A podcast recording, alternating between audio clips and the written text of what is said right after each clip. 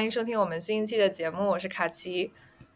大家好，我是昭昭。今天我们这一期没有请任何的嘉宾啊，只有我跟昭昭两个人，感觉需要一些小瓜子儿什么的摆在这儿唠嗑的感觉。那我们今天是因为二零二三年不知不觉已经到了年末了，所以今天我们两个人想要回顾一下这一年都发生的一些心理学界的一些比较让我们记忆比较深刻的一些事情。嗯，所以我们采用了一个特别特别客观的评价系统，就是我们两个每个人写了几个心理学大事件，然后我们两个各自投了票，之后按照平均值。选出了十个我们觉得特别重要的心理学事件。嗯，那就话不多说，我们就赶紧开始聊起来吧。第一个也是一个我觉得很有意思的一个题目哈，这也是对我们来说非常有意义的一个话题。当时北冥有鱼的第一期，我跟昭昭录的就是关于这个话题。嗯，就是新冠。当时我在比较开脑洞的想。是不是后疫情时代快要来了？大家会是一个什么样的状态？结束了疫情之后，然后没想到这么多年过去，终于在今年算是疫情有了一个小小的尾声吧。嗯，但是它对我们的精神上的影响肯定是在持续着的。我觉得选这个题目，可能其实会让很多的朋友觉得有些诧异，因为就大家都觉得新冠疫情已经是过去的事儿了。跟我们当下没啥关系了，我就现在该玩玩，已经都解放了，然后该干什么干什么。剩下东西大家会考虑更现实的东西，比如说经济呀，比如说工作、职场啊、家庭等等等等。但是好像不会像前几年那样再去说新冠了，或者有一种新冠的那种疲惫感，就不愿意再讨论这个话题了。但是为什么我们还会把它选成二零二三年的第一大心理健康事件呢？我自己的感觉是一开始的时候。基本上每一个来访都是在被新冠从各个方面影响到他们的生活。当时觉得是一个你不得不去讨论，而且跟每一个人都要讨论的特别广的一个话题。再到现在，我也感受到了很多周围的人，包括我自己也好，可能也会有想要去回避它的这种比较自动的一种应对的反应，好像有一种集体性的回避，可能是因为。创伤太多了，或者说这过去这几年真的很不容易，所以大家会有一种好不容易走出来了，我们天天已经听烦了，为什么还要去讲这个？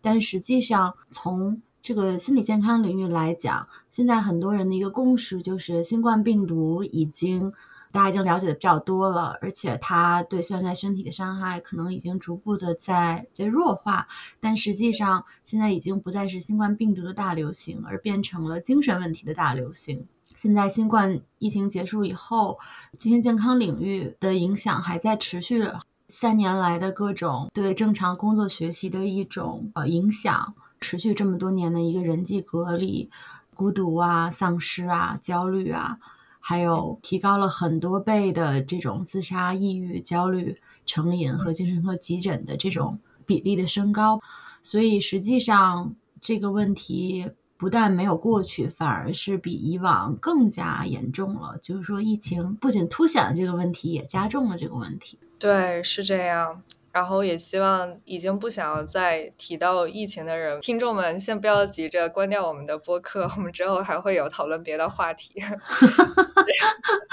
作为开场也是挺冒险的。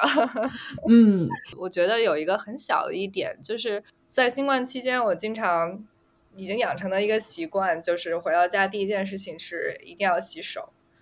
然后结果好像是上个月吧，我去超市买完菜之后回来，我把那些菜全都归整好之后，我都没有洗手。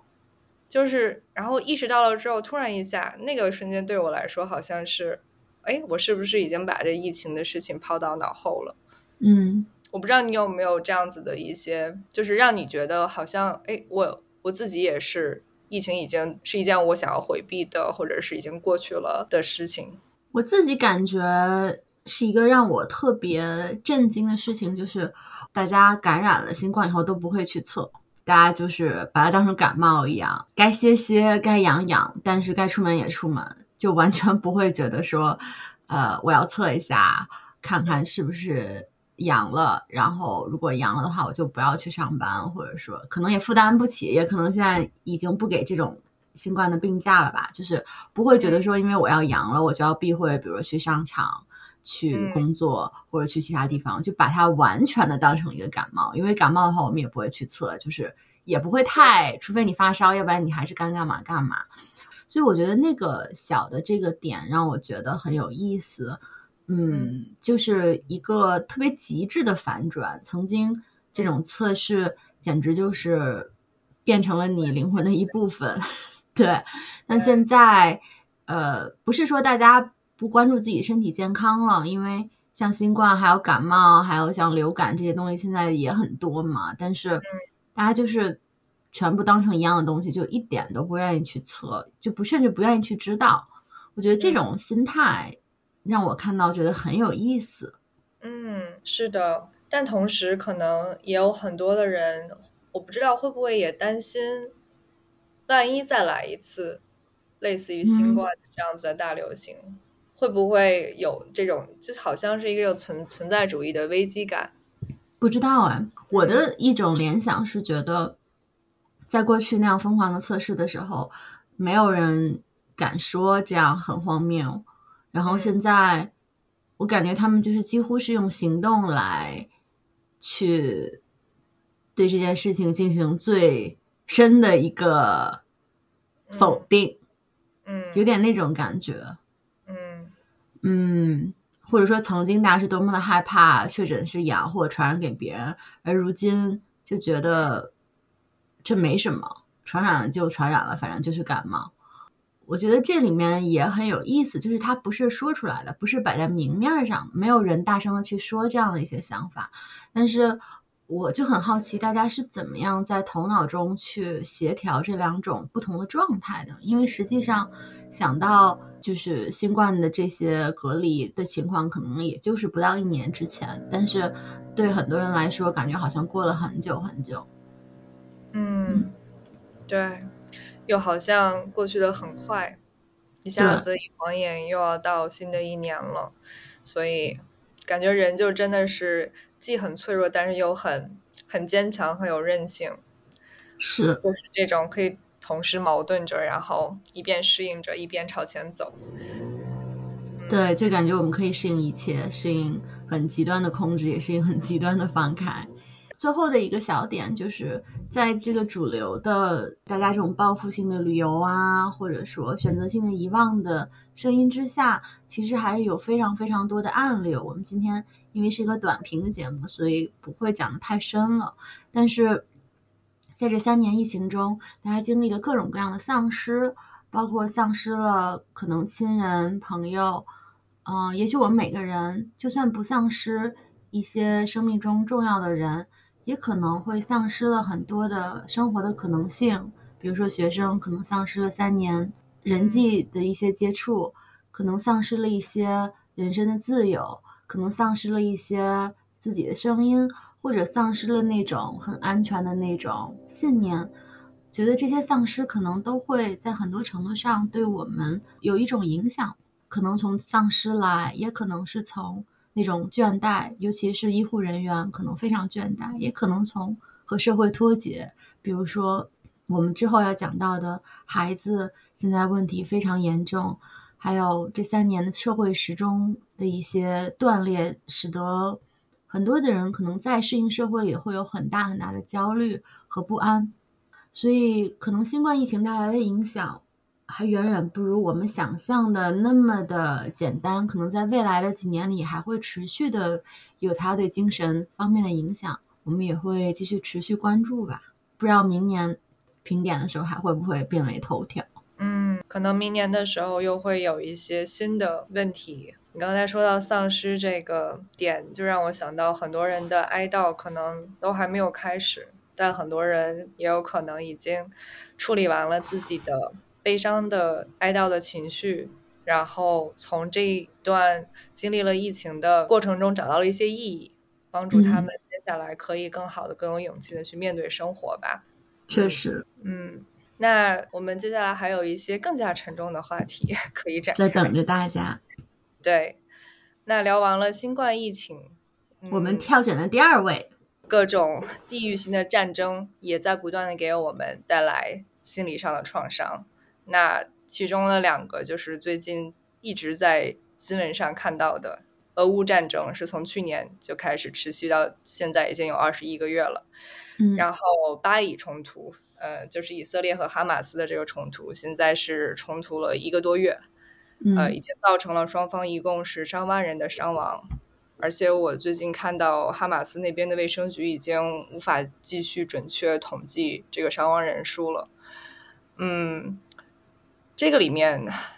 我想到的一个点就是，我们先不去聊战争对于大家的嗯生活上的影响，肯定是有很大的影响。但里面我之前有看到一个报道，让我有印象比较深的一点是，就是心理学家在嗯这个战争中起到的一些很重要的作用。就是，尤其是在俄乌战争嗯期间，因为已经持续了很长的时间，然后这段时间就有很多的心理健康组织啊，还有心理健康工作者，他们都赶到前线，然后帮助那边的人们进行一些危机干预。然后这里面也包括嗯，帮助那些被战争直接影响到的人们，给他们传播一些心理健康的知识，然后给他们嗯讲怎么去预防更严重的心理问题的产生。还有怎么去应对他们当下的心理危机？我觉得这个是当时我看到挺挺感动的一一个报道，因为我自己看到这些新闻的时候，给我的感觉就是非常的无助，也非常的绝望。就是为什么我们不断的在重复一次又一次的暴力，然后仇恨，不愿意去理解对方？但是你必须又接受这件事情发生了，你可以去做什么？我就看到这么多的心理学家，他们真的去付诸了行动，去用他们的能力去帮助到当地的人们，就真的挺让我感动的。嗯，就是咱们这个领域的它的一个假设是，我先假设你一个健康正常发展是什么，然后如果发生了一些意外，比如战争、战争、地震、疫情等等，那么你可能会受到一些创伤性的事件，然后如果你又受到它影响，然后你创伤是什么？所以大家。我觉得总是有一个预设，就是正常是什么。可是，嗯，如果说环顾人类的历史，我感觉战争还有这种暴力冲突，就是完全就是一个正常的一部分。嗯，可能有一些心理学家会有本来爱与和平就是反人性的这样。是的，嗯，对。如果是用传统的心理分析学的一些理论的话，比如说。嗯，可能潜意识里的人就是说会有很多黑暗的想法，很多暴力的冲动，甚至是那种想要去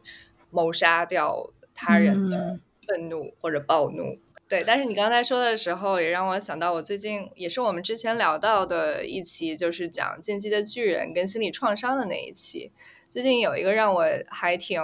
嗯，也是挺触动的一个，就是我看完了这个巨人他动漫版的完结篇。我不知道你感不感兴趣看一下啊？但是它里面有一个让我很触动的一个情节，就是那个男主艾伦他发动了地名，就是他让无数的巨大的巨人去踩踏除了他们的那个生活的城市之外的所有的世界，最终消灭了百分之八十的人口。他这么做的目的就是希望世界上的人们可以去忌惮他们的力量。可以不再去歧视他们，就很像以色列跟巴勒斯坦之间的冲突，就是两方互相有很多的歧视，有很多的不理解在。然后这个动漫里的男主他想到的解决方法就是，那我必须要让你们见识到我的力量，你才不会去攻击我。但是他虽然短暂的做到了维持两边的和平，在他发动这个地名之后，但是最后的那个结局就是随着科技不断的进步。人们就又一次不断的发动战争，最后整个人是人的文明就毁灭了，科技文明毁灭了，人又回到了最原始的状态，就好像是一个轮回一样。嗯，我觉得这个很有意思，然后也让我会联想到现在新闻上看到的这些地域性的冲突，好像也是不断的一个轮回。过一阵子又会听到哪里哪里发生了冲突，哪里哪里发生了战争，然后有多么多么的惨，但是好像。永远都停不下来，嗯，确实有一种轮回感。所以我在想两点：一个是他要是通过互相的合作来互相促进，要么就是通过互相打仗和冲突来确重新确立边界，重新去沟通自己的权利。好像一旦陷入一个负性循环以后，这个边界就很难是一个有弹性的，但是又牢固的这样一个边界，好像要不断的通过非常暴力的一种形式去重新沟通它。我前两天还看新闻，就说哦，他们现在又协议停火了，就是我一定要死这么多人，打了这么多，然后我们才 OK，我们停下来，然后我们再重新商谈一下。到底你的利益，我的利益是什么？我们能不能画一个大家更舒服的一个边界？这个边界，我指的不仅是就是地域上的边界，还包括他们各种各样的，等于说作为他这个群体所设立的他的这种利益的边界吧。就我觉得很有意思，就联系到如果说我们个体的心理治疗里面，帮人们去一个是和他人产生连接，另外一个设立自己的边界。什么是我的利益？我的个体？什么是你的？然后我。可以通过冲突或者不冲突的形式去沟通，它就感觉很多的政府或者说权力组织都会，就是这两个点上好像感觉就是平衡的不是很好。我觉得从情绪上来说，我的理解是，感觉愤怒跟恐惧是一个他们之间在相互制衡的两种情绪。我很愤怒，我去压制你，然后压制你到你的恐惧上升到一定程度之后，我们才可以有短暂的和平。但是同理心、爱，或者是你自省的那种羞耻感，这样子的情绪，好像并不是作为主导的。如果这些情绪能作为主导的情绪，去帮助两方沟通、谈判、去理解的话，是不是有可能就会有一些更好的发展？这是我的一点想法吧。嗯，哦，我就想到那个你说的这个，就是想到很多那种武侠小说里面，就是很多流派，它都是多少年的几百年的积怨，可能也没办法解决，最后解决的方法好像都是突然谁大爱无疆，或者总之就是他还是通过一些关键敌人，对，通过一些关键人物的这个嗯不按常理的出牌，所谓按常理就是你爱我我也爱你，你不爱我我也打你的这种。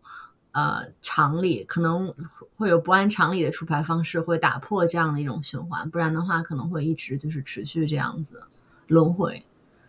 嗯，是的，所以不知道这一次的轮回什么时候才是暂时的终点呢？嗯，这个超出我们的范围了。嗯，聊完了以后，我们第三位票选出来的议题也是大家都会感到很震惊，然后心痛的一个话题。然后这个话题刚出来的时候，我们也在想要不要做一期单独的节目，但是又会觉得好像不知道怎样去谈，所以其实是一个很难去谈的一个话题。因为我个人感觉就是不想，好像太嗯冷静客观的去从一个所谓的中立或者知识性的角度去谈，但是好像又不想从特别主观的角度去渲染很多感受。呃，怎么切入的点都不太对，对对，嗯对，所以今天就放在这个十大心理事件里面。那第三大就是，嗯，歌手李玟 Coco 因为抑郁症自杀，她是在七月二号的时候试图轻生，然后在五号的时候应该是去世了。之后他的姐姐也暴露出一些情况，就是说他可能是因为抑郁症，因为他常年和抑郁症斗争。这里面大家可能主要最震惊的点是来源于一种强烈的反差感，就是他给人们的一种形象，爱呀、活力啊、阳光四射的感觉。对我想起来李玟的时候，我基本上想不到她除了微笑之外其他的表情。嗯嗯，我觉得她好像永远都是笑着的，有这样的意思。嗯，是是，所以这个也是明星的面具吧？就感觉明星。好像不得不去戴这个面具，所以他们可能也很难像普通人一样呈现负性的一些东西。但是我觉得另外一方面，也可能是因为他们没有什么私生活，所以他们又会更容易让大家看到，其实抑郁症还是真实存在的。无论你的成就有多高，无论你呃得到了多少世人羡慕的成功，它还是会对你产生非常大的一个影响。所以我觉得可能。明星一方面很难做自己，自己另一方面，大家又好像从他们身上看到了很多的自己和他人。嗯，而且会有一些，因为明星看上去外表好像很光鲜、光鲜亮丽、很完美，也会投射觉得他们的生活也应该是完美的，他们怎么可能会不开心？对，所以也会有这样子的对他们这种期望在的话，我在想，可能也是对当事人本身是一种无形的压力。对，最近好像还有一个是美国的那个，就是演《老友记》的那个演员，是的，是的，钱德勒，他也是，他算是不确定是自杀还是我不知道，嗯，因为不好说。对。对，但是他有抑郁症跟酒精问题，好像是已已经大家都知道的。嗯，感觉这样的新闻，嗯，还挺多的。今年看到的。其实我觉得就是在演艺圈很难不就感觉，就是环境导致的。首先压力很大，其次你很难去展现自己真实自我，就是长期戴这样的一个面具。而且长期的成为一个大家的一个容器，就是大家投射的一个容器。嗯嗯，长期的是去承接这些别人对你的想象和期待。我感觉只有说你的自我已经发展到一个很强的程度，并且你有很多的支持，或者你有这个资本可以去和大家想要你的那个人设分开的话，你可能才能去消化这些。嗯。不知道他当时李玟当时抑郁症的时候，身边有没有人会，他是可以去倾诉的，或者是他去足够信任，愿意去谈论这些比较可能比较有挑战的话题。因为很多的时候，我们大多数人可能都会比较害怕去谈论自杀这件事情，或者是有抑郁症这件事情。我听到了很多的反馈是，我不知道怎么去聊。我的朋友说他有自杀倾向，我不知道应该怎样去帮他。但其实我们知道，研究也好，或者是临床的经验也好，你去开放性的谈论自杀的念头，其实反而是一个可以降低自杀概率的一个因素，嗯，而不是回避它。对，其实我觉得很多时候大家并不知道抑郁是什么。就是你自己可能状态不好了，你都不知道你有点抑郁了。但是同时，现在网上讨论的也非常多，好像就这个标签大家都很熟悉了。大家很熟悉，但是又很陌生。而且网上的很多的信息，它就是鱼龙混杂，因为很多人就会说这完全是纯生理的，这就是一个生理性的，就好像你突然得了一个什么，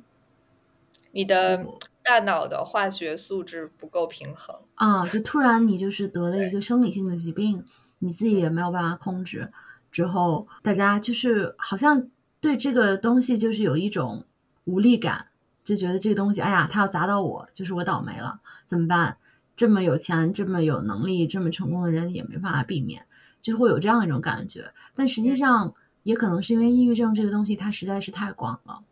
就是。就算是我们界内也会知道，抑郁症的表达形式是多种多样。你这个人的抑郁和另外一个人抑郁可能完全不一样。有一些人可能是非常情绪型的，另外一些人是完全生理的，就是累，走不动路。嗯，所以他可能确实表达很不一样，造成大家那种认知和了解也会很模糊。嗯，然后可能会有，还是会对精神问题有很大的那种病耻感吧。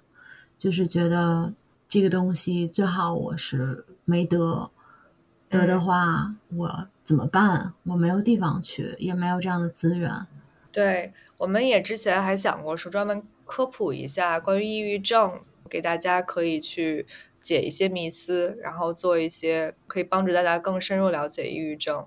的这样感觉。接下来可以深入的讨论一下。嗯，有一本书。嗯，坑这个先挖上，坑，感觉这一期录下来能挖不少坑。是的，是的。对，因为我们现在聊到这的时候，我就有一部分我已经忍不住，就是想要来我们来科普一下 抑郁，然后有什么样的资源？呃，你要是朋友有自杀倾向、自杀意图，你怎么去帮助他？嗯。但是又有一部分就是在想，哎呀，不行，时间不够，后面还有八个事件。嗯，而且下一个也是跟这个有联系的。要不就说一点吧，就是你觉得最重要的一点，剩下的就埋挖一个坑之后再填。嗯，最重要的一点，或者突然你现在浮现在脑海里的这一点。那就是就李玟的这件事情，我觉得就是跟他很很贴切的一点，就是不要是去看一个人表面上看上去抑不抑郁或者有没有抑郁的状态，嗯，就去判定他是不是抑郁症，嗯，这个是只有本人才知道的，嗯，他自己的内心的体验才是最重要的，嗯嗯，所以至少至少有抱有这样子的对于他人的尊重和同理心吧，嗯，对。然后我想说的一点就是，其实你之前说到的，就是实际上有自杀意图或者有抑郁情况出现的人群比例是非常之高的，是超过大家的想象的。像抑郁症发病率是至少是百分之十左右吧，毕生发病率。总之就是一个很高的一个数，具体数就不要 quote 我了。嗯，抑郁症发病率非常的高。然后有自杀意图的人，其实，在人群中比例也是很高的。就是你毕生有一一个这样的念头，可能也得占到有没有百分之五十啊？有，尤其是那种被动型的，比如说你是想要去离开、想要回避、想要逃跑这样子的意图，可能会更多，可能能占到百分之八十以上。对，一生中总是会有这样的念头，很正常。其实很正常，而且呢，就是这样的反应和压力是。它是很普遍的一种情况，嗯，但它对个体来说是一个，我觉得是一个信号。这个时候其实可以更多的去和别人去谈自己的这些感受，或者和专业人员去谈。其实我能感觉到，就是大家的这种不想谈论负性情绪的这种感受，然后或者不想听别人谈论负性情绪的感受。但实际上，有时候社交支持也是一个很重要的一个因素。是的。可以帮人能在有的时候会在低谷走出来。当然，我不是说所有的情况，但是能做一点是一点吧。我完全同意你说的，而且这个也联系到我们的下一个话题，就是又是个自杀的话题，又是一个自杀的话题。但这个就是更多的面向普通的大众，不仅仅是明星会面临这样的问题。其实，在今年，包括前几年的疫情期间。青少年的心理问题也是疯狂上涨，是包括青少年的自杀率也是，对，中国也好还是美国也好，都是在有大幅度的增加，这其实是一个很严重的问题。我查了一下数据，现在没有最新的这一年的海，但是在中国是一零年到二一年期间，五岁到十四岁儿童自杀人数增加了近百分之十，然后。二零一七年，十五至二十四岁人群这一数字下降了百分之七，但是接下来的四年里，也就是说到二零二一年，增长了近百分之二十。那这期间，大部分就是疫情期间的增长，其实是非常多的。然后在美国这边是二零二一年，十岁到二十四岁青少年和呃年轻人占所有自杀事件的百分之十五。虽然这个年龄段的自杀率是低于其他的年龄段的，但是自杀是该年龄段的第二大死亡原因。还有一点很有意思的是，二零二零年虽然自杀率有所下降，但是二零二一年，也就是美国这会儿是新冠呃当时是爆发的期间，这段时间又自杀率又有上升，而且其中年轻的男性，就是十五到二十四岁男性的自杀增长数量最多，达到百分之八。那这个群体里头，其实就是像你刚才说到的那个社交支持，是一个我觉得非常重要的一个因素。因为很多的未成年人或者年轻人，他们会更愿意去寻求同龄朋友的帮助，而不是寻求比自己更年长的，比如说像父母啊，或者是专业人士的帮助。可能很多的时候，朋友是他们倾诉的第一道门。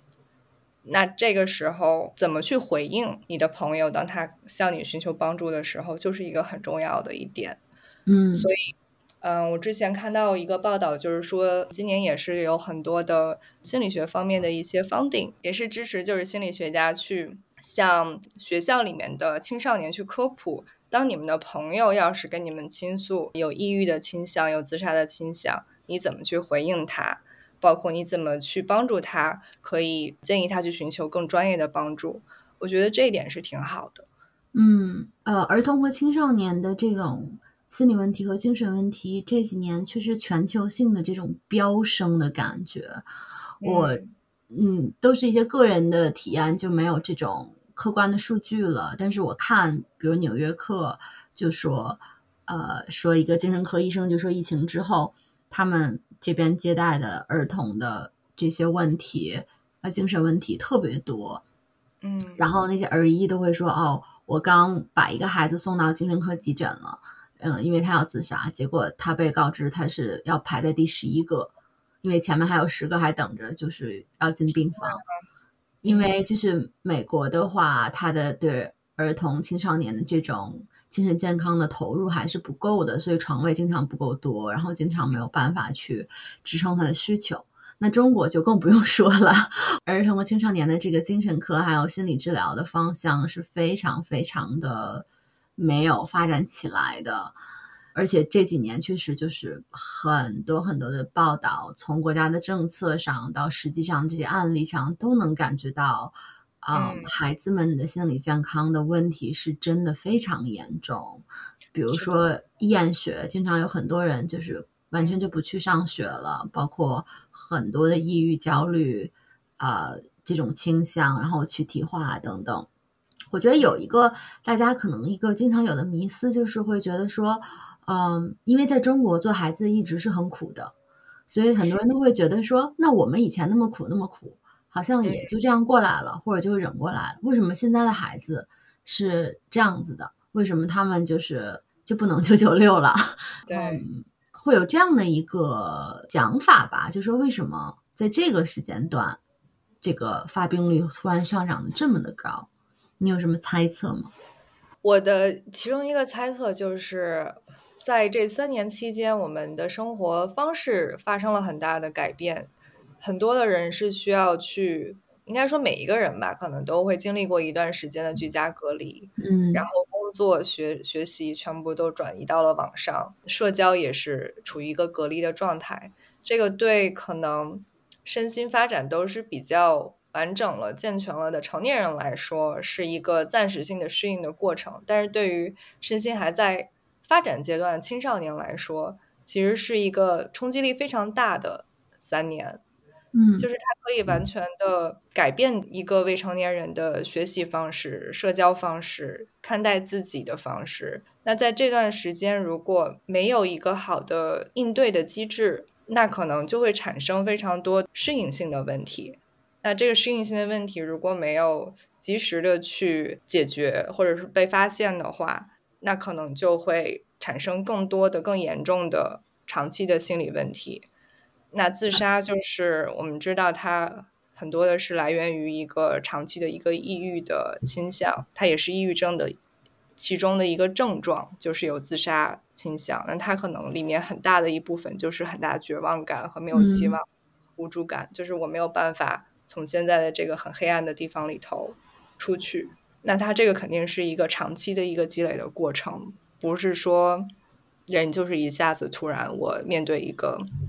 很难的事情，我就立马就是想要去结束我的生命。它是一个长期的、不断的，我没有办法找到其他的出路，放弃了希望的这样的一个过程。因为我觉得人类作为一个群体，其实也应该更多的反思，就是比如说新冠，其实对孩子来说最大的伤害是我们应对新冠的一种方式，而不是这个病毒本身。当然，就是比例上而言吧。呃，可能对他们来说最大的伤害是这些秩序的丧失，原来学校的这些氛围的缺失，还有你说的社交等等这些，就这些结构全部都没有掉了。那对一个成年人来说，和对于孩子来说，就算从大脑可塑性的角度，这三年和那三年也不是相等的，对吧？就是我们比如说婴儿零岁到三岁，他的大脑。这三年他可以接收的东西，他可以发展的和我们这个年龄三年当然也很重要，但是这是不成比例的。可是当我们做决策的时候，很多政策上决策的时候，我觉得孩子是没有任何发言权的。嗯，当然老年人也是弱势群体，还有我们很多的弱弱势群体，但是总感觉孩子好像是一个他就是完全不可能有发言权的一个群体。而我们经常会说为了孩子好，但是有的时候也很难是真的从孩子的角度，而是从家长希望孩子成为的一个角度。所以我不知道政策什么时候才可以更好的向儿童青少年这个方向倾斜。我说到这儿，我又想到一个，就是因为青少年心理问题不是说只有一个国家，而是在不同的应应对疫情的策略的国家里面，它都会有这个增长。我觉得这个点也蛮有意思的，就是说，可能没有一个国家的孩子是身心健康的发展的，在疫情期间。对，尤其而且是疫情之后，对这个问题就是更加严重了，所以。也说明了一些问题吧，就是当然肯定是不同的这种管制的策略是有影响，不过疫情本身肯定也是会带来很大的一些影响。对，嗯，我之前有一个老师的朋友跟我说，说再过上十年，没有人想当老师了，没有老师了，全部都被 AI 取代了。这也是一个在疫情期间，很多的老师都面临的非常严重的职业倦怠。对，然后自己也会有很多的心理上的问题，还有很多家庭的事情要处理，教育的资源也是一个系统性的问题的其中一个部分吧。可能孩子受到的教育的质量也是严重的下降了，但是同时又没有一个相应的政策可以去解决这个问题，而且这可能也是接下来的一个大的趋势。那孩子的教育应该以什么样子的新的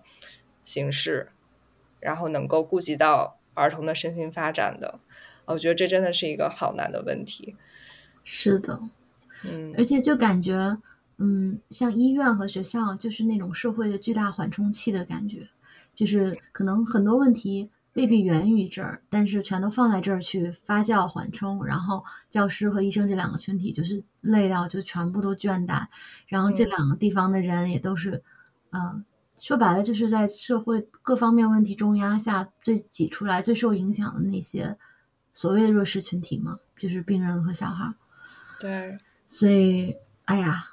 呃，有意义的点是，更多的人看到了这些问题，因为这些问题在不断的被报道，然后像你说的，有不断的有大量的资金来投入到这些领域，所以，嗯。我觉得接下来几年会有一个可能质的飞跃，就是在无论是中国还是美国，在应对青少年心理问题的这种方式上面，嗯，无论是在学校层面、家庭层面，还是社区层面，还是医疗层面，希望就是在这些层面上都有一个很大的资源的提升吧。我很喜欢你把这个基调转向了一个更加正面的方向。一般都是你你扮演这个角色，但是。今天换了，可能是因为这个跟你要讲的下一个话题的技能有关系。对，那么我们评选出来的第五大心理学今年的心理学事件就是这个脑机接口治疗呃抑郁症。嗯嗯，那这个脑机接口实际上这个概念提出来可能有几十年了，这个实践操作上也都有快二十年吧。就是零零四零五年他们是第一次开始做临床实验，然后当时主要是呃一些肢体残障的人士，让你用意念去进行呃操作，操作机器人。然后它脑机接口现在主要是两种，一种是非植入的，就是你戴在头皮上。接受脑电信号，一种是植入性的，就是电极植入皮层。那呃，植入性的话，就是它侵害比较大，然后大脑又会对这些外来东西会有很多的排异反应。所以你植入多少电极，然后它能传到多少呃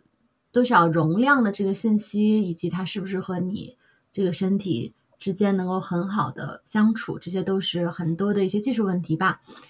所以现在就是比较火的这个脑机接口的一些研发，可能就都是要去研发这些好一些的电极啊，通道比较多呀，嗯，这样的话呢，就可以说白了，就是有一种赛博朋克的感觉，就是慢慢的话，人就可以通过这种脑机接口向机器人转化了。嗯，一方面是你可以靠意念去操作，你完全可以知行合一了。你想一下。然后一些事情就可以实现了。另外一方面，你可以，所以这个是从我们向外界传导、传递这个信息的过程，就是我们的大脑可以指挥我们行动。另一方面是，你可以通过这个机器对周围的环境进行更强的感知，因为你可以。人可能只能听这么多频率的东西，只能看到这么多东西，但是你可以通过机器将你的这种感知觉的触角进一步的延伸，那它再转化成大脑信号，让你能加工更多的东西，所以是一个双向的一个扩展。然后呢，那抑郁症为什么今年会成为一个我们票选的热点？就是最近出了一些，也是一些新闻，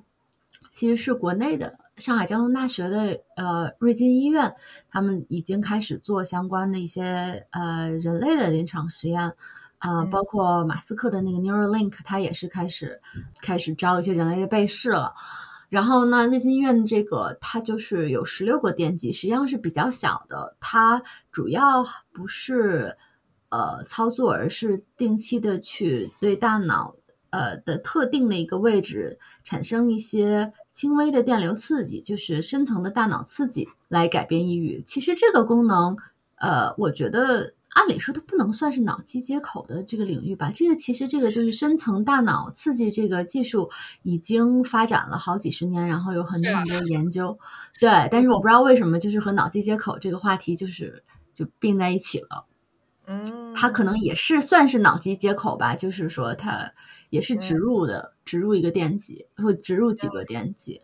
就有一些报道，就是说，比如说小 A，他可能是。长期的这个抑郁症之后，他植入这些电极以后，他就可以控制自己的感受。比如说，这个开关就是能控能打开一种快乐的频道，因为它可能刺激这些的神经脑区。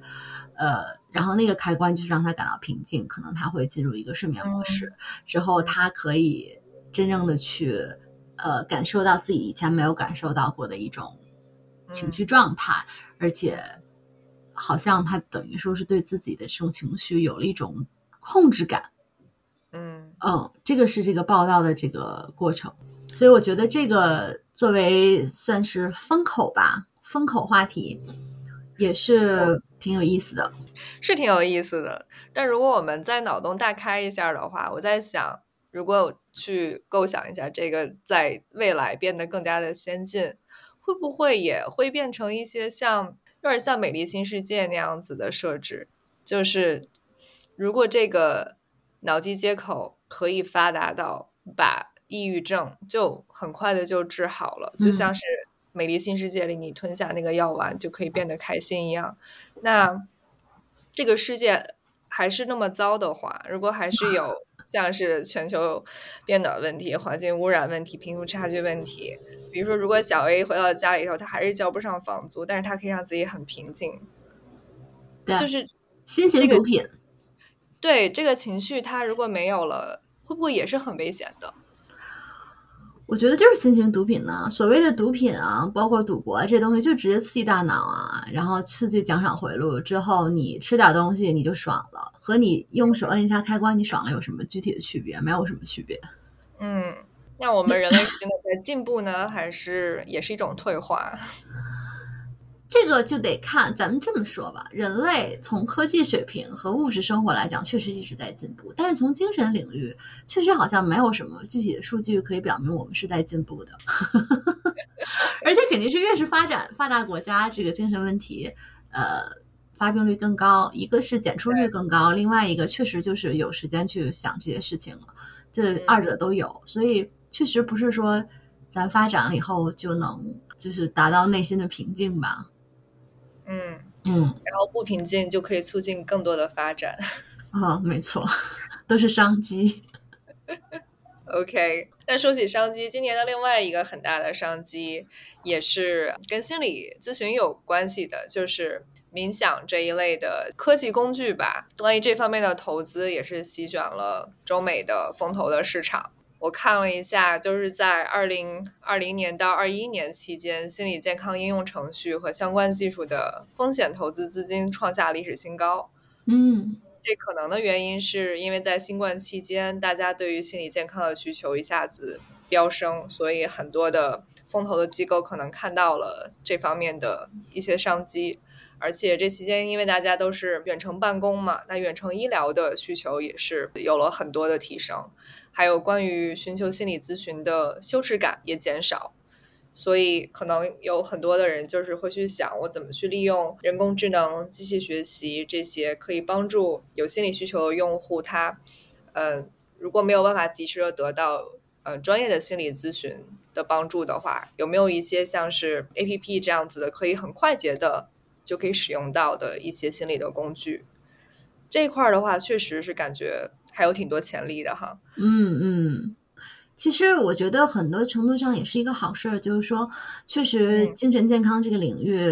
呃，就算放到医疗这个大类里面，也是受最受忽视的一类了。所以，嗯，现在能够得到重视，让心理学或者精神病学或者说精神健康变成一个所谓的显学。其实也有它的正面意义吧，我觉得能够促进这个行业的一个发展和因为资金来了嘛。嗯，当然，嗯，对，而且现在也有很多的心理咨询师也会去利用这些 A P P 结合在一起，像我也会给我的来访去推荐用像是 Headspace、Calm 这种冥想的工具，我自己也会用，我觉得还蛮喜欢的。不过将来的话，可能我不知道你会不会有那种担忧，就是可能会有更多的人更愿意去倾向。用人工智能或者是这一类的 APP，而对于人与人之间的这种心理咨询的方式的偏向变得。我觉得短期不太可能。我我测试过一些这种 App，它就是人机交互做的特差，然后留存性很差，可能它的下载量是几百万上千万，但是大家可能就打开一两次，就再也不会继续。嗯。然后另外一个方面就是，比如说像冥想。它是一个很好的一个，我都不知道是不是说心理健康的工具，因为它本身不是这样设计的，个人觉察的工具。但是我觉得肯定是有它的限度的吧，因为你在关系中能够感受到的和你个人去冥想，它还是两个不同的通道，所以我觉得不会替换掉。嗯，至于说像 AI 这个东西，那就是我们一直关注的一个话题了。我觉得还是说 AI。可以替代平庸的、不太够格的咨询师，我觉得这个没有问题，就做得好的 AI。但是或者某一些流派，你这个很拉仇恨，太拉仇恨了，很美了。但是我觉得怎么说呢？就是人类大脑的进化跟不上时代的发展，它还是会有一些底层原始需求，我觉得还是需要人和人之间来满足。嗯。这也是为什么一部分科技进化的那么那么好，或者经济发展那么好，然后我们所谓的这个心理健康还是一团糟 的一个原因，就是咱的大脑还没也没有跟上这个步伐吧。对啊，我们可以有最先进的脑机接口，可以有最厉害的人工智能工具，但是你用完之后，还是会想要坐下来跟朋友这样面对面的聊聊天儿吧。嗯。感觉是一个很好的电影结尾的画面呢。嗯，那说到这些无所不能的前景，我们呃评选出来的第七大二零二三年的呃心理学事件，也跟这样席卷的身心灵的这个产业有关的，就是这个学霸猫的身心灵禅修诈骗事件。嗯，这个是国内的事件了。对。呃，这个事件呢，也是它的背景，就是我们刚才讲到的，这个身心灵产业现在变成一个叫矿区，有很多的宝藏，也是小红书二零二三年票选出来的，不是票选，它应该是根据数据预测出来年轻人最关注的十大呃题目之一，就是身心灵。嗯嗯，身心灵这个词感觉好像很虚啊，就是，但是我。觉得还是肯定是跟心理健康非常有关了。然后这个事件呢，给不太了解的听众们稍微讲一下，就是说，嗯，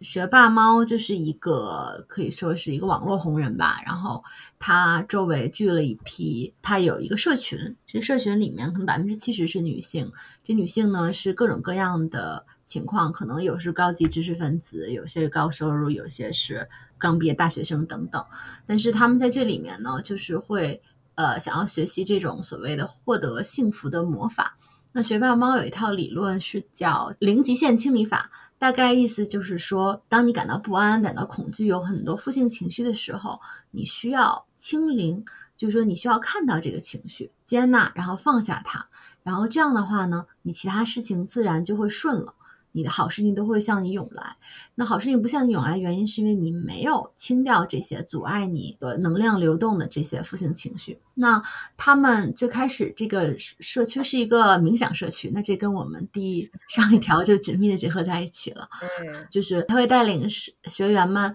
呃去冥想，然后感受身体，坐下来对自己对话，大家就会觉得情绪上有很多的震动，感到一种释放感。然后他也会强调说，大家应该敞开、自信的去接纳、去做一些你想做的事情。那这些对可能长期被 PUA 的，尤其是东亚的或者中国的女性一部分的女性来说，可能也是非常有吸引力的。就是说，让你去努力的去滋养自己吧，可以用这个角度来说。但是他这个理论最有意思的点就是说，他强调这个金钱的流动，就是说，如果你对金钱。很吝啬，那么钱也会远离你。所以你为了让金钱能流向你的方式是你要自己多花钱。所以他就会开启这个帮他的学员开启这个买买买之旅，比如说花几千块钱住一晚酒店，或者说花几万块钱买一个包。这样呢，他就是把自己的能量打开，让金钱可以流动流出。我觉得能够让他们这个东西继续持续的一个点，就是他的这个对负性感受的清理。啊，因为很多人这样做了一会儿，他就会负债，有各种各样的问题。那有这些问题，他就感到恐惧和焦虑。那这个时候呢，如果他们实践这个这个理论的话，他们就应该把自己这些负性的情绪全都看到，然后清除掉，这样他们的格局就可以再次打开，他们的生命就会带他们去他们更想去的地方。所以这个是他一个这个过程。那他这个社区是确实是骗了很多的女性。这篇文章就是说他的这种身心灵的诈骗。也是，我看网上有四百多万的一个浏览量了，就是也是写出了一部分这种疗愈社群的一个实质，就是慢慢的对你进行一些精神上的催眠。其实它结合了一些可能有用的东西，但是它的真正的要义还是通过催眠和 PUA 你，让你把金钱流向他们的口袋，但觉得自己获得了一些东西。我在想，我要是酒店的老板，我也会很愿意去给他出资金。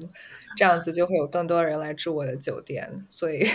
确实疗愈行业现在是一个很大的商机。就现在出现了很多这种疗愈野营，就是圈一堆人，然后去一个村儿里之后住很贵很贵，但是给你带一些活动，有点像咱们团体治疗的这些活动。嗯嗯，这个在美国也有很多 retreat，去一个环境非常优美的森林里面，把手机关掉，与世隔绝的过上一周。对，做一些那种对对，然后或者说表达自己内心的愤怒，表达自己内心的感恩和爱。其实有时候诈骗和真正的疗愈，就是有时候是一那种一线之隔的感觉。但是你觉得它本质的这种区分是什么？本质的区分就是不应该给这个人造成新的问题吧？听起来好简单哦。如果你去参加了学霸猫的心灵禅修，然后负债了一百万，你就出来了之后会有更多的问题。你的生命的能量刚刚打开，又得被各种各样的责任跟负债又重新压垮。那我觉得这并不是疗愈啊。那你说像这么简单的常识，那里面的人其实也是，就是说很多也是受过很多高等教育的人。我觉得更有意思的一个点就是说，为什么大家会放弃掉这些常识的判断，而进入这种所谓的灵性逃避状态里？嗯，就为什么会选择用逃避的这样子的方式，好像自己的理性的判断力都消失不见了。嗯。感觉这像是一种，就如果我们用比较偏心理分析的方式的话，就是一种非常的极端的防御的方式了。嗯，就是我很多的情绪，我都因为我们知道你有很多情绪，你不知道怎么去处理的时候，可能它反映出来的就是焦虑的这样的一种表现。那这个焦虑，我也不知道应该怎么处理的时候，我就会有各种各样的防御的方式。我想要把这些情绪全部都推掉也好，埋掉也好，就是用一些方式去处理它。但我就不去好好的体验它、消化它。嗯，那我在想，这种状态达到一个比较极端的情况，会不会就是我就完全的去用逃避，放弃掉我的其他的一些更成熟、更理智的防御的方式？嗯。是，那这个是不是对应的也是说，大家的人还是压力太大了，然后大到没有出路？我就是需要用这样子的短暂的逃避都好，让我不要去感受到任何的我的这些负面的情绪，这些无助感、绝望感，哪怕就只是短暂的，让我能够重新获得对生命的掌控感也好，嗯，太有诱惑力了。是你这个让我想到一个网友辣评，就说卖火柴的小女孩得到的都是温暖幻觉，确实就是说。所谓的这种灵修逃避，他确实能够得到那种暂时的快感，就是说我有掌控感，我很自信，然后我是宇宙的中心，或者说能量资源都往我这儿流。我觉得这里也可以挖一个坑，就是诈骗的这个心理其实非常有意思的。你说被诈骗还是诈骗的人？就是诈骗这件，这诈骗这个现象本身，它可以成为人类历史上一直存在的一个现象，它就很有意思。就是从某个角度来说，诈骗它一定是说你能够勾起你心里的某些东西，某种欲望。嗯，那在这个情况下，像有网友就说这个是打造毫不费力拥有一切的全能感，这个这种感觉是让大家特别趋之若鹜的，因为在我们生活里面，就像你说的没有控制感，然后又很难，所以放弃那种常识，就是说世上没有捷径。其实还是蛮难的，像诈骗很多都是因为，哎，可能大家觉得我找到了别人找不到的这个捷径，或者说这个窍门儿，然后最后你被骗了。没有一件事情是容易的，但是也不可能不会像你想象的那么难，就是你还是要付出一些努力的。接受这种真实本身就是很难的，而且我觉得在两极都会产生诈骗，就是如果你觉得这个事情可以很。极度容易，什么都不费力，那你就是会被骗。如果你觉得这个东西它就是要怎么样，就是容易被 PUA 到。嗯嗯，是实行诈骗的人会不会也是想要对生活有更多的掌控感，才去愿意用诈骗的这种方式冒这样子的风险，可以把自己的愧疚感、羞耻感全都买起来？肯定得有一种全能感的感觉吧？就是我哇，我竟然用这些小的 trick 能把，就是能勾起人们。底层的这种欲望，就是他扮演的是一个以前神话中那种 魔鬼的角色，其实是有力量的。对，是的，也是很有快感的。嗯，很有意思。嗯，那现在学霸猫的这个事情有什么最新的进展吗？就是他现在还在继续，他还在继续做啊？好像也没有什么事情。嗯。那那我们要给我们的听众提个醒啊，就是 这个是诈骗加 PUA 的典型骗局。如果你要是有兴趣的话，不要上当。但是你不觉得我们的听众已经忍受了这么长时间的真实感，应该不太会去 期待一个什么玫瑰色的？嗯，听到这儿的人确实是很能很能够承受生活的真实的。嗯。那说完了中国发生的这样一个很有意思的事情，我们现在可以讲一下美国这边的。我找到了一个是这个是算是今年心理学领域一个比较嗯比较火热的一个话题，就是在很多的会议上也有讲到过，就是呃 EDI，就是翻译成中文是平等、多样性还有包容性的这个话题。今年在美国讨论这个多样性的话题的地方特别的多。它主要是讲关注代表性不足的群体，比如说相对于男性、女性经常在群体中的代表性不足，然后相对于白人，很多其他的少数族裔经常会有代表性不足的问题。然后就这些平时在群体中不太能够，嗯，他们的话语权不太能够被听到的群体，我们应该怎么去帮助他们，或者是有意识的让他们的声音能更多的被听到？然后我觉得这个。比较有意思一点，就是尽管心理学的背景并不是进行这方面工作的必要条件，但是我们心理学家在呃，因为我们有在人际关系啊，还有分析技能方面都受过比较深入的培训，我们可以进行评估啊，收集分析数据，然后可以促进对于这些多样性、包容性有难度的对话，嗯，在这些很多方面都可以起到很多很重要的作用。比如说，现在有一些公司，它可能就会考虑到我们有没有关注到很多代表性不足的群体，然后有没有能够很好的把他们的声音也包容进来。那我们可以做什么？这个时候，他们可能就会请到一些心理学家作为顾问。这里面就可能会有一些像是工业组织心理学家呀，或者是嗯群体治疗呃小组治疗师这样子的有这样子背景的人，然后可以去到这些公司里面帮他们进行一些观察评估，给他们出一些方案。但我觉得很有意思的一点就是，虽然大家都表示嗯多样性啊、包容性啊，然后平等非常重要，然后我们也都愿意去支持这些，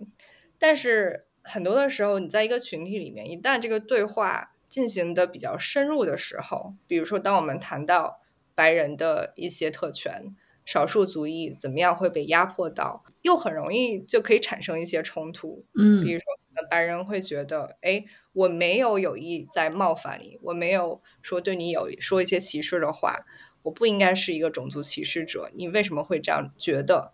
他会忽略掉对方的感受。或者他还没有说有足够强大的心理去接受我的话，可以伤害到另外的一个人，所以这里面也会产生很多很微妙的一些，像是微歧视，我们之前讲到过的，还有一些抵触的情绪等等。我觉得这是一个在今年听到的非常多，各行各业都在讲的一个话题，然后也像是一个我们好像刚开始在摸索怎么去把它用语言进行更好的表达。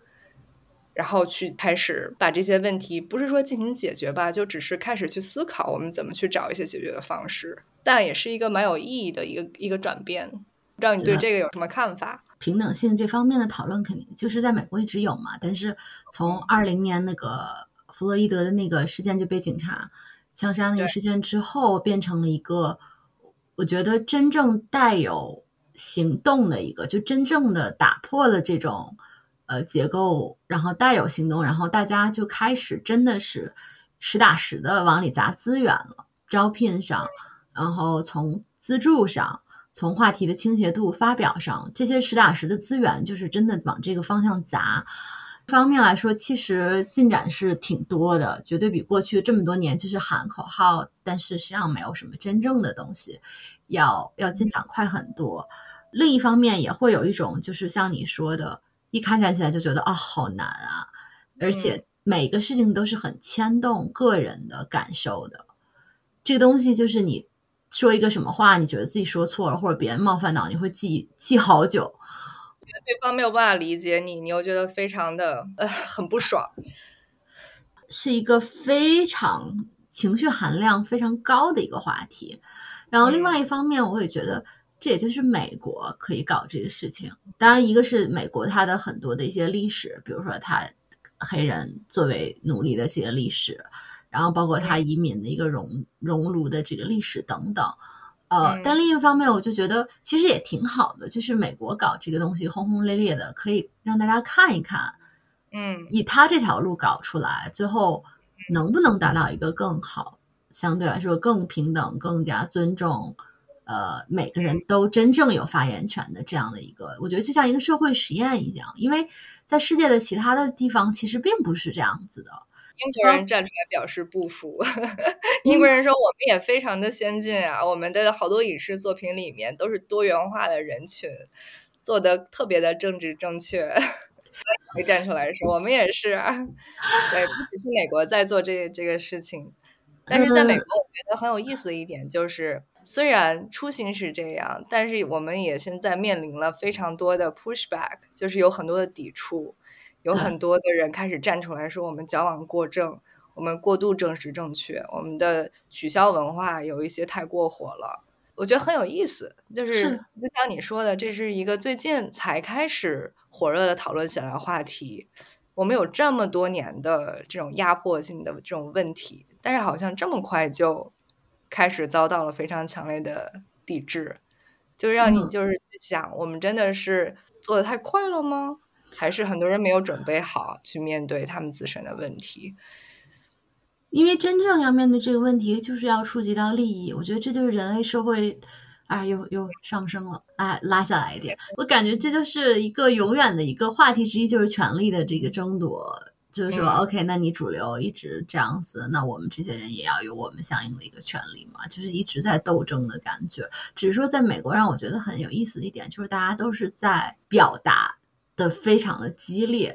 咱们这边亚洲这边，就比如说新加坡，它其实也有很多，比如说中国人，然后马来人是穆斯林嘛，之后还有印度人，他可能就是是一个不同的三个主要的族群，但是他不会愿意让你命名他这样的冲突，他就是我们都是新加坡人或者是什么，就会弱化这种身份认同，强化国族认同。美国就是很神奇，就是他会强化你的身份认同。然后强化你的种族的这个族裔的认同，尽管种族实际上是一个很人为的虚虚构的一个概念，对它没有一个真正的实质的对应，实际上，但是他们就很热衷这个东西。哎，咱们为什么每一个话题都这么大呀？都有一种我觉得我够不上去的那种感觉。我们就很擅长把话题开得很大，我们非常不擅长把它缩得很小，贡贡献我们一个小小的见解而已。让我觉得我不得不想要夸一下的，就是我真的是非常欣赏，就是台湾在这一方面做的，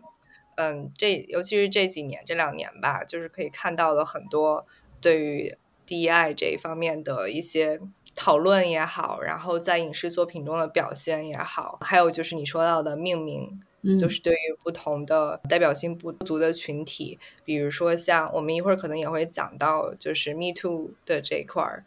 基本上就是今年在台湾就发生了地震，对吧？各个的行业都是一下子出来了很多去指控性骚扰的事情，所以对我觉得这同样不是说只是在美国有这样子的革命吧，可能在很多的，包括我们的亚洲也是有很多的地方现在正在进行着或者是孕育着这样的种子。对，不过我感觉国内好像还没有。你刚才说你看一下底层啊，然后农村啊什么，他说我也过得很惨啊。我虽然是一线城市有房有车，但我也怎么怎么样，就是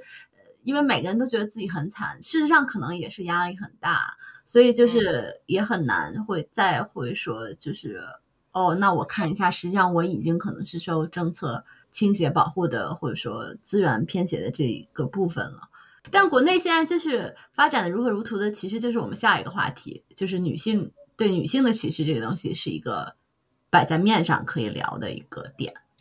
对，而且这个现在大家聊的也是越来越多了，就是 Me Too 和女性主义的兴盛。这个好像并不是说一件事情特别有代表性，而是感觉这一年吧，陆陆续续的很多的事情，让我们想到了这个主题，就是关于女性主义的。讨论 这个话题，就是说要说可以说五十个小时，但是我们现在只有五分钟。具体的去讲，就是说这个女性主义的兴盛，它对精神健康的领域的影响，可能是不是一个双刃剑？就是一方面，它把很多女性，尤其是可能是底层的呃农村的女性，从那种。非常传统的性别角色中释放出来了，就是你可以这样做，但你也可能有别的选择。所以我觉得从精神健康的角度来讲，这个是一个好事情，就是说增加了他的一些东西。但是另外一个角度来讲，我觉得有了女女权主义的视角，你会感看到更多痛苦的东西。就会你发现，哦天呐，压迫无处不在，任何一件小事情就会让你。很容易激惹，因为你会为此感到愤怒。以前你觉得顺理成章，对，会。而且你说的后者，就是跟那个女性主义的心理咨询的兴起也是有很强的联系的。就是，嗯，他就是强调跟传统的心理学的理论不一样的，就是我们强调的是平等的关系，来访跟咨询师之间平等的关系，而且他会去更多的审视你。作为女性痛苦的来源，不是说是一个诊断，比如说你有抑郁症，它是你痛苦的来源，而是在社会的体系的压迫下，你是怎么把这种体验给内部化，然后造成了你自己的这种痛苦的体验。所以它是从一个更多的环境性的角度会去进行探讨。对我觉得你要是要是我们能够看到更多的就是这一维度方面。对我们造成的痛苦的话，确实是幸福的反义词。但同时，能够看到更多，也可以帮助我们去更好的了解你想要什么样的幸福吧。对，可能之前的幸福的定义很多的是在男性话语权下，男性定义的女性的幸福应该是一个什么样子，就是那种传统的贤妻良母、温良贤淑的样子。但是现在我们。更多的人，大家都知道女性可以是有不同的美，觉得这样的一个转变可能也确实是非常令人兴奋的。嗯，哎呀，好像突然有了一个积极的话题呢。在我们聊这个时候，没有那样，全都是什么性骚扰啊、疯马秀啊写在这儿，但是都没聊。你这么一说，我又觉得，我就觉得那所谓这个痛苦，就是觉醒的痛苦，实际上也是值得的，就是它必然是要有这样一个过程，因为你任何的转变，你不可能说没有那种混乱、痛苦和挣扎去探索、重新界定自己的这种范围，这个过程。确实是不会说是完全，不是说就是像刚才咱说这个什么零极限清零法一样，你做了你就感到非常的开心。这个这个这个女权主义的这个镜子戴上了，确实会有这种觉醒的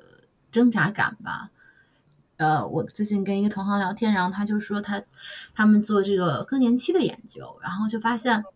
实际上更年期很多的一些生理的症状，其实都跟心理的一些。感受很有关，而且更年期以后，大家就是女性普遍会觉得更加的自由，因为她就是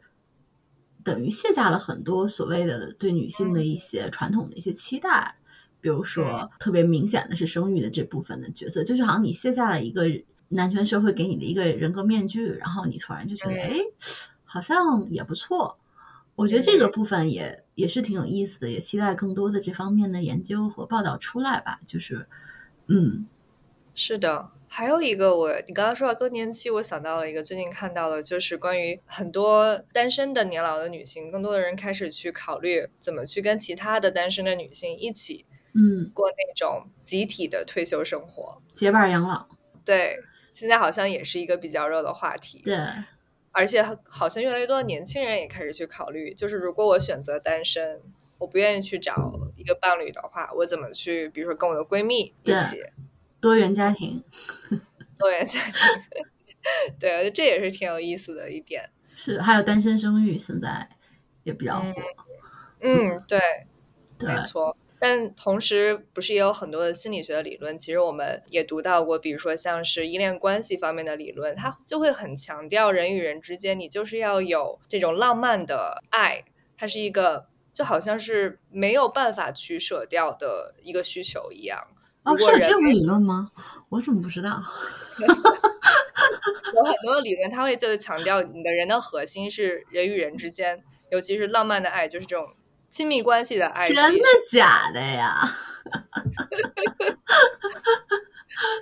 就这个爱不是说你自己一个人就嗯可以有的，而是你需要跟别的人产生连接的这样的一种体验。当然，很多理论里面他不会去强调说是你友谊可以去替代亲密关系，就是那你就是说的区别就是性呗，性是一部分，不是咱这可以没有那么多的呃，也没有那么多的 commitment。但是如果你是多元家庭的话，你就是 commit 了呀。但是它不受法律的保护，那就是法律的问题。嗯。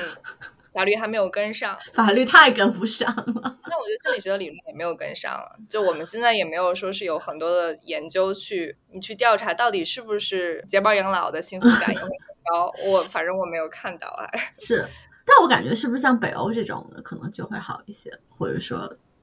我也不知道啊，这个不知道。这肯定还是永远是社会的一个边缘，不可能成为一个最大的主流。只是说可能是一种，在有些社会可能是一种可能性，在有些社会是完全不可能而已。就还是对于主流人群来说，肯定还是你说的，就是以浪漫爱为核心的一个关系，可能是大家最终还是要去寻求的。但是，哎，谁知道呢？可能过几千几百年以后，人类社群的组织方式不一样，是可能我们的爱的方式也会在不断的进化吧。嗯。但也可能这个性的意义被凸显了，因为我们和机器可以做其他所有事情。但就好像你不能不吃饭一样，就是你可以不去跟你不爱的人，光是单纯的满足性就可以感觉到幸福吗？嗯嗯，对，我明白你的意思。我觉得从心理的角度来讲，女权主义的兴盛和这种浪漫爱的重要性，其实就是会给当代女性带来一个很大的困扰。嗯，对吧？就是说，你所谓的兴盛，你反省了很多的这种这种厌女的情况，尤其是以婚姻家庭的这种形式，在亲密关系这种形式可能表现的相对明显，但也有可能是说，比如我伴侣跟我关系很好，但在社会大层面我看到这东西，这个也存在啊。但是可能很多人他的第一的感受是从自己个体的这种呃浪漫关系中发现的，但是就是他一方面面对这个浪漫关系实在是太不尽人意的事实，或看得更清楚，但另一方面又是要面对这种首先社会形态结构意识。潜主流潜意识都或者你个体的需求都让你想要去有这样一段的浪漫关系的这个需求，就是这个是经济发展和这个需求之间的矛盾。嗯嗯，对。而且最早的话，可能不是说伴侣，而是可能是你的父亲，你家里头的其他的男性的亲戚，你的男男老师，就是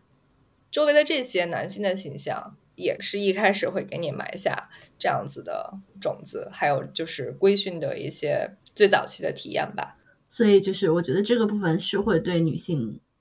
是一个女性继续探讨的一个议题，就是说你如何既满足自己的亲密关系的愿望，又在这样一个普遍亲密关系可能相对有压迫性的这样的一个结构中，这个是一个难题。我觉得，对，嗯。啊，感觉这个我我还挺想聊挺多的，那挖吧，多挖几个坑。那我们最后的一个话题是一个又拉回比较大的一个维度的话题了，有点首尾呼应哈。最后一个话题是在现在我们这个经济下行的二零二三年，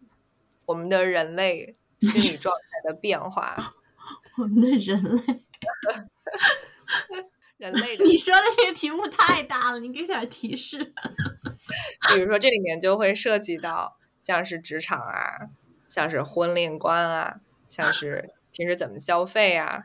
但是中国跟美国也会有很大的不同。这是一个特别好的呃中心思想的总结，总结了人类社会所有的一切。我们具体就是具体举几个例子吧，就是说那。呃，全球的经济，嗯，也是因为疫情、各种地缘政治等等，大家都知道，就是说经济下行，尤其是国内的话，这种感受很明显。美国实际上也是一直在加息，所以大家也是可以说是战战兢兢。那经济其实对人们心理的影响是，我觉得可以从宏观和微观两个角度。从宏观角度的话，我查到一些研究，就是说 GDP 每上升百分之一，你的心理就是会。改 G GDP 的增长每上升百分之一，就比如说你去年百分之五增长，今年百分之六，然后你的心理确实就是在全体层面就改善，会增长一定的比例。如果说你的 GPT 的增长什么呀？改善就是我觉得可能就是一些心理的自评吧，就比如说你现在的一些状态好不好啊，或者你的抑郁的什么这些情况会不会下降啊，这种的，就是一个综合的综合的。对，就是在一个宏观面上，那 GDP 如果增长下降了，确实心理的健康在宏观是会下降的，因为，嗯，大家都了解，比如说你经济增长，你的福利水平增加了，呃，你经济下滑的话，呃，首先经济负担很加重，工作满意度降低，可能越来越卷，挣的越来越少，没有时间玩，没有时间休息，你，